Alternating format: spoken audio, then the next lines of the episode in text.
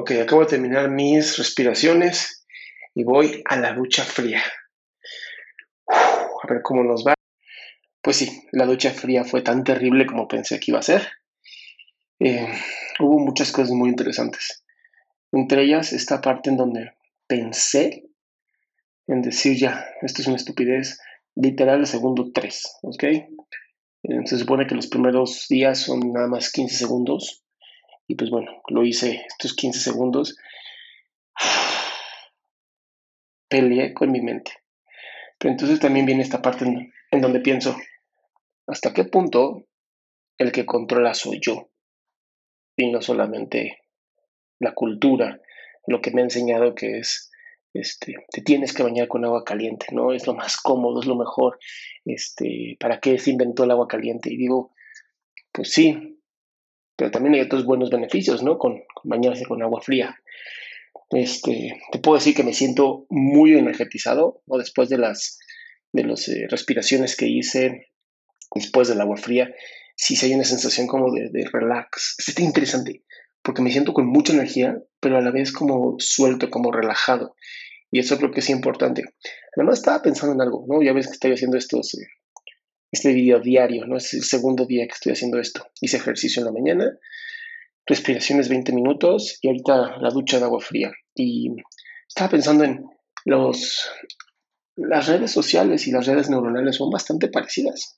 Esto es lo que me llamó mucho la atención, porque e, en las redes neuronales, ¿no? cuando las neuronas se juntan todo el tiempo unas con las otras, o siempre están juntándose una con otras, pues automáticamente se hacen más fuertes.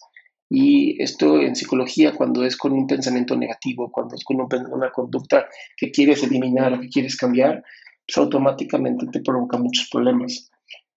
Pero ¿qué pasa cuando solamente te juntas con gente que no te ayuda, que no te sirve, que no te no te impulsa a ser mejor persona. Pues es muy parecido a las redes neuronales, ¿no? Mientras más te juntes con esa persona, ¿no? Relaciones tóxicas, familiares que a lo mejor te hacen mucho daño, amistades que no te llevan por buenos caminos. Es lo mismo, literal es lo mismo. Te vas a empezar a juntar con esta gente, vas a fortalecer tus redes con esas personas, vas a hacer más amistades con esas personas, lo que te va a llevar a no tener esa vida que tú quieres, esperando que esa es la vida que quieras, ¿no? Quieres una vida pues de éxito, de felicidad, de estar tranquilo, tranquila. Entonces lo mismo pasa con las redes sociales, ¿no? ¿A quién estás escuchando? ¿A quién estás viendo en redes sociales? ¿Con quién te estás relacionando en tu vida, en Internet, ¿no? que es como otro país, pero existe? ¿Dónde estás fortaleciendo o dónde estás debilitando tus redes? Porque como dije en un video uh, hace muchos muchos días. Si no te está acercando a tu sueño, entonces te está alejando de tu sueño.